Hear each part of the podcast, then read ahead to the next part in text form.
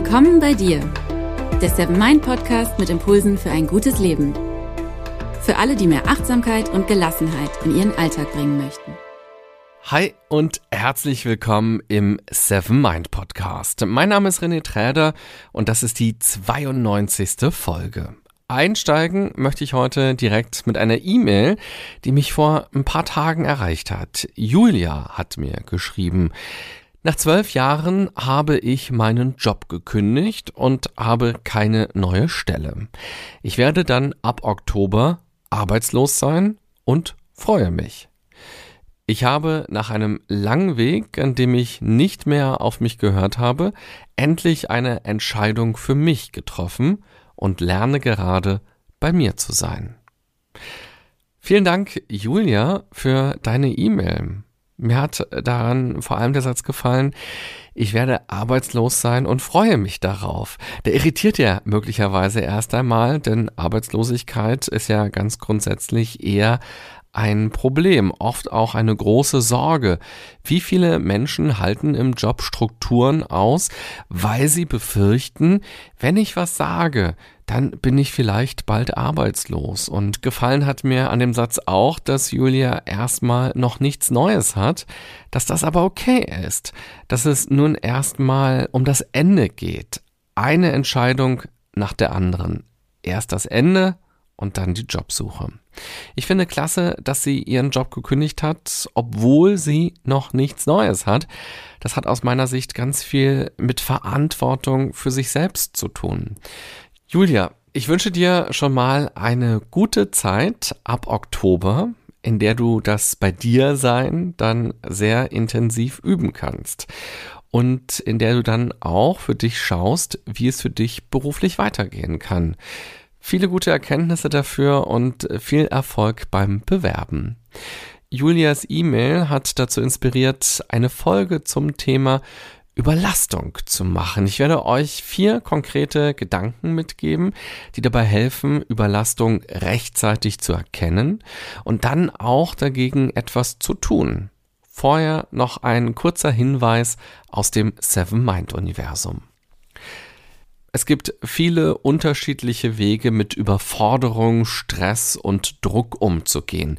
In der Seven Mind App findest du einen Kurs, der sich ganz konkret mit Überlastung auseinandersetzt. Er hilft dir dabei, deine Gedanken wahrzunehmen und besser mit Belastungen umzugehen. In sieben Meditationen lernst du die Ursachen deiner Belastungen zu erkennen, mit Zeitdruck umzugehen und Erwartungsdruck loszulassen. Den Kurs Überlastung findest du in der Seven Mind App unter Kurse in der Kategorie Gesundheit. Alle Infos dazu gibt's auch nochmal in den Show Notes, den Beschreibungen zu dieser Folge. In der E-Mail von Julia ist deutlich geworden, dass es ihr ab dem Moment besser ging, in dem sie eine Entscheidung getroffen hat, nämlich eine Entscheidung für sich, mit all den Konsequenzen, die damit verbunden sind, die positiven und die negativen. Meine Kernbotschaft in dieser Folge lautet, auch Überlastung ist eine Entscheidung. Wir sind nicht einfach so überlastet sondern wir haben über einen längeren Zeitraum viele ungünstige Entscheidungen getroffen, große und kleine, grundsätzliche und alltägliche. Und wenn ich in dieser Folge von Überlastung spreche, dann meine ich sowohl die berufliche als auch die private Überlastung. Bei Überlastung denken viele direkt an den Job, aber auch vor und nach Feierabend kann man sich überlasten, an den Wochenenden und auch im Urlaub. Typische Symptome sind dann das Gefühl, keine Zeit zu haben, beziehungsweise dass die Zeit an einem vorbeirauscht. Stress, Gereiztheit und Erschöpfung gehören dann auch dazu. Der wichtigste Schritt raus aus der Überlastung ist daher das bewusste Erkennen, welche Entscheidungen man bisher getroffen hat und vor allem auch Warum eigentlich? Wichtig ist dabei auch, dass man sich nicht als Opfer der Umstände sieht. Solange man Opfer ist, hat man keinen Handlungsspielraum. Dadurch sieht man auch keine Alternativen. Erster Impuls. Hinterfrage deinen Umgang mit Kontrolle. Es gibt das Sprichwort, Vertrauen ist gut, Kontrolle ist besser. Vertrauen zu können bedeutet loslassen zu können. Anderen Menschen vertrauen, sich selber vertrauen, dem Lauf der Dinge zu vertrauen. Alles und jeden kontrollieren zu wollen, kann ungemein stressen. Der Kopf kann dadurch nie richtig abschalten und das kann sich dann auch auf zwischenmenschliche Beziehungen negativ auswirken, was dann noch eine zusätzliche Belastung werden kann. Wenn ich darüber spreche, dass man seinen Umgang mit Kontrolle kritisch prüfen muss, dann geht es nicht nur um naheliegende Aufgaben im Job, es geht dabei auch um ein ganz grundsätzliches Verhältnis zum Leben. Wir leben ja in einer Zeit, wo man alles tracken kann. Zum Beispiel das Schlafverhalten und die Kalorienbilanz, wie viele Likes man bei Instagram bekommen hat. Diese ganzen Zahlen und Daten sind erst einmal interessant und können uns auch dabei helfen, dass wir uns gesünder und besser verhalten, weil wir eben Informationen bekommen haben. Sie können aber ebenfalls Stress erzeugen. Im Leben geht es darum, ein Gleichgewicht herstellen zu können zwischen Gestalten und Hinnehmen. Nicht alles muss und nicht alles kann kontrolliert werden. Auf viele Dinge haben wir einfach gar keinen Einfluss. Und das merken wir dann spätestens, wenn es trotz gründlicher Planung mit Wetter-Apps und Regenradar in unserem Urlaub die ganze Zeit regnet. Oder wenn die Bahn ausfällt oder der Flug gestrichen wird. Oder man bekommt eine Erkältung, obwohl man sich doch eigentlich ganz gut ernährt hat. Dinge passieren. Ob wir das wollen oder nicht, spielt keine Rolle. Und man kann es auch bewusst positiv sehen. Das Leben hält immer wieder aufs Neue Überraschungen für uns bereit, durch die wir etwas lernen können, durch die wir herausgefordert werden oder die uns manchmal eben auch ausbremsen, so wie eine Erkältung, was dann aber meistens ja doch gut ist. Entscheidend ist nicht, dass man alles kontrollieren kann, sondern dass man mit dem, was ist, gut umgehen kann. Zweiter Impuls. Lasse Erwartungen los. Das größte Gift für unser Lebensglück sind Erwartungen. Erwartungen bauen Druck auf, durch Erwartungen entsteht eine Fallhöhe. Je bunter und klangvoller wir uns etwas ausmalen, desto mehr steigt die Wahrscheinlichkeit, dass wir enttäuscht werden. Erwartungen setzen uns selbst unter Druck und auch wieder andere, sodass auch dadurch zwischenmenschliche Beziehungen leiden können. Wer mit großen Erwartungen unterwegs ist, wird wahrscheinlich versuchen, die Lücke zwischen Erwartung, also Fantasie und Realität zu verkleinern. Das erfordert aber oftmals enorm viel Kraft und ganz häufig ist es sowieso gar nicht möglich, diese Lücke zu verkleinern, die gehört einfach zum Leben dazu. Es wird immer eine Lücke bleiben und diese Lücke schreit einem dann entgegen, dass die Dinge mies waren und dass man versagt hat. Dass man doch eigentlich es viel besser machen müsste oder ein viel besseres Leben haben müsste.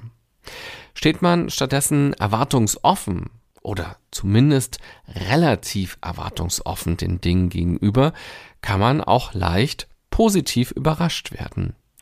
Natürlich ist das leichter gesagt als getan, das ist mir auch klar. Wenn man eine Gartenparty oder ein Firmen-Event organisiert, hat man natürlich Erwartungen, das ist ja ganz klar.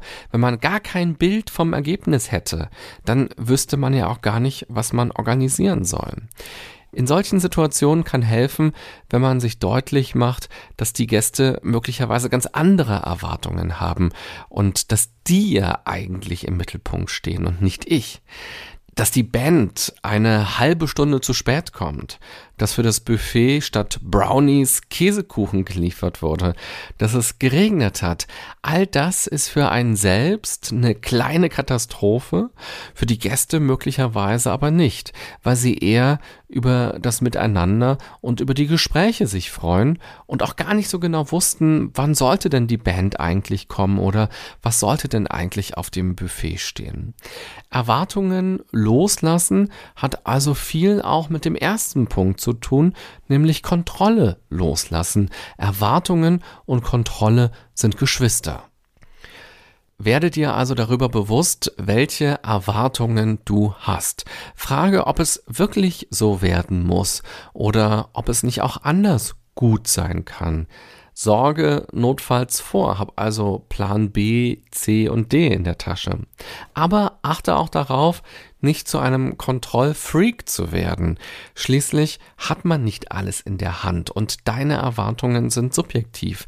Andere Menschen, die beteiligt sind, haben möglicherweise andere Erwartungen. Hier hilft es auch, wenn man sich darüber austauscht und dann kann man auch dafür sorgen, dass die Verantwortlichkeiten auf mehreren Schultern verteilt werden und nicht komplett auf den eigenen Schultern liegen. Dritter Impuls. Lerne den Druck wahrzunehmen. In den beiden anderen Impulsen meinte ich ja schon, dass du dir darüber bewusst werden sollst, welche Rolle Kontrolle und Erwartungen spielen. Hilfreich ist dabei auch, wenn man lernt, Druck rechtzeitig wahrzunehmen. Je früher man merkt, dass man unter Druck steht oder sich selbst unter Druck setzt, beziehungsweise auch von anderen unter Druck gesetzt wird, desto früher kann man auch gegensteuern. Dafür hast du drei Druckanker also drei Möglichkeiten, durch die du erkennst, dass Druck gerade da ist. Dein Körper kann dir das nämlich signalisieren. Deine Emotionen können dir das signalisieren und auch deine Gedanken können dir das signalisieren. Achte mal darauf, auf welcher Ebene für dich ganz persönlich am besten zu erkennen ist, wenn Druck entsteht oder wenn Druck da ist. Der Körper drückt das zum Beispiel aus durch Schwitzen oder Anspannung, durch Muskelverspannung, Bauchschmerzen oder Schlafproblemen. Ein sehr guter, weil sehr direkter Indikator ist auch dein Atem. Wenn du merkst, dass du schneller atmest, ist das ein Hinweis für dich, mal genauer hinzuschauen, woran das liegt. Deine Emotionen signalisieren dir Druck dadurch, dass du wütend bist, dass du dich ärgerst, dass du reizbar bist oder dass du dich hilflos fühlst. Und auf mentaler Ebene wird Druck dir dadurch signalisiert, dass deine Gedanken immer und immer wieder um ein Thema kreisen. Ständig denkst du darüber nach, auch wenn du das gar nicht willst, und du redest auch verstärkt mit anderen darüber. Achte auf die Sprache deines Körpers. Lerne sie zu verstehen und versuche all das nicht einfach nur mit Schokoeis wieder wegzubekommen, also diesen Druck oder die Gereiztheit oder die negativen Gedanken, sondern arbeite an den Dingen, die zu Druck führen. Und zwei besonders wichtige Aspekte dabei sind das Kontrollverhalten und die Erwartungen. Vierter Impuls. Komme im Hier und Jetzt an. Übe regelmäßig in der Gegenwart zu sein. Sowohl der Wunsch, alles und jeden kontrollieren zu wollen, aber auch Erwartungen haben ja vor allem etwas mit der Zukunft zu tun. Von daher ist es wichtig, dass man sich selbst leicht zurückholen kann in die Gegenwart. Das ist einerseits wichtig, damit man auch mal entspannt sein kann, damit man auch entspannen kann, damit man das Leben im Moment nicht verpasst. Es ist aber auch wichtig, weil es einem zeigt, dass man nicht im Vorfeld alles bedenken muss, dass man auch damit umgehen kann, wenn die Dinge anders werden und dass man a. Lösungen dafür finden wird und b. dass es trotzdem schön sein kann. Ins Hier und Jetzt kommst du durchs Meditieren zum Beispiel, aber auch durch die unzähligen Achtsamkeitsübungen, die es gibt und die ich dir hier im Podcast in den letzten, ja, fast zwei Jahren schon vorgestellt habe. Du brauchst kein großes Wunderding, um ins Hier und Jetzt zu kommen. Du musst dich nur dafür entscheiden und dir einen Moment dafür nehmen am besten regelmäßig und am besten auch, wenn du gerade keinen Druck empfindest. Ein Fußballer steht schließlich auch nicht nur am Tag des großen Spiels auf dem Feld, er spielt täglich, damit er seinen Körper, aber auch den Rasen und das Zusammenspiel mit den anderen besser beherrscht, wenn es dann tatsächlich um etwas geht, wenn also der Druck da ist. Ich habe es vorhin ja schon mal gesagt, meine Kernbotschaft in dieser Folge lautet, Überlastung ist eine Entscheidung. Und genauso ist es auch umgekehrt. Entspannung, Ruhe, bei sich sein ist auch eine Entscheidung. Achte mal in den nächsten Tagen darauf, welche Entscheidungen du triffst und vor allem auch warum. Und wenn dir Entscheidungen bewusst werden, dann kann man sie ja auch direkt rückgängig machen und sich nochmal neu entscheiden, nochmal besser entscheiden, eben achtsamer entscheiden. Angefangen habe ich in dieser Podcast-Folge mit einer E-Mail und ich möchte sie auch mit zwei E-Mails beenden. Vor ein paar Wochen habe ich hier im Podcast eine Folge zum Thema Achtsamkeit gemacht und ich habe euch gefragt, was Achtsamkeit für euch bedeutet und woran ihr merkt, dass ihr gerade achtsam seid. Bettina hat mir geschrieben, dass sie und ihr Mann immer den Podcast hören und für sie gibt es etwas ganz Konkretes, das ihr zeigt, dass sie wirklich achtsam war.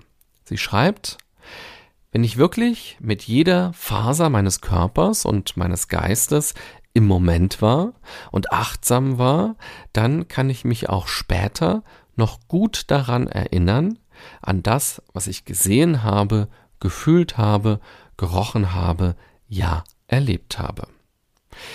Ich finde diesen Lackmustest, sage ich mal, sehr gut, weil er einem rückblickend auch nochmal zeigen kann, ob man gerade achtsam lebt oder ob man vielleicht kleine Dinge ändern sollte. Wenn man am Ende einer Woche oder am Sonntagabend sich nur schwer oder nur schemenhaft erinnern kann, wie die letzten Tage waren, ist das ein sicheres Zeichen dafür, dass man zu stark im Autopiloten war.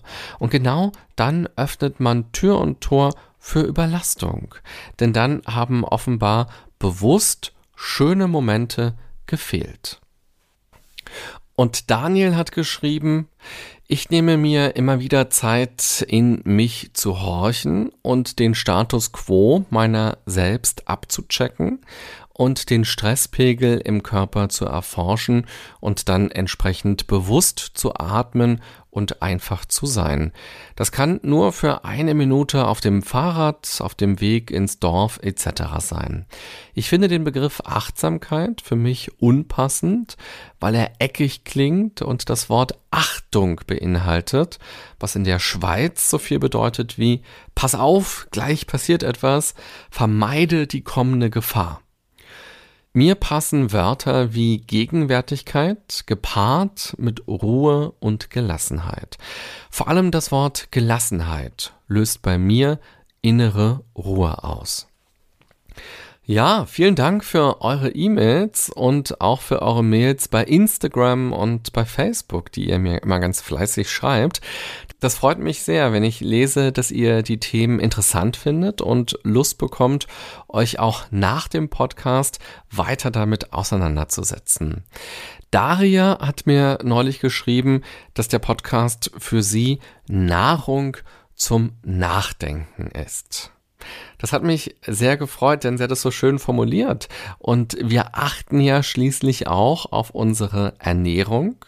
Und wir achten darauf, dass wir nicht nur Schokoeis essen. Und deshalb ist es auch wichtig darauf zu achten, womit wir unseren Geist nähren. Und damit schließt sich der Kreis zur Überlastung, denn Überlastung wird häufig durch unsere Gedanken durch unser Denken weiter angefeuert oder ausgelöst. Und das Hamsterrad wird dadurch fleißig angetrieben. Unsere Gedanken können es aber auch stoppen und uns zum Umdenken bringen und dann auch dazu, dass wir uns anders verhalten. Also, wir müssen erst einmal bei unseren Gedanken ansetzen, wenn wir etwas an unserem Verhalten ändern wollen. Schenke dem Tag Bedeutung durch deine Gedanken, durch dein Verhalten, denn immerhin ist dieser Tag ein Teil deines Lebens. Ich wünsche dir eine gute und achtsame Zeit mit den vielen kleinen und großen Entscheidungen an diesem Tag. Bis bald. Bye bye, sagt René Träder.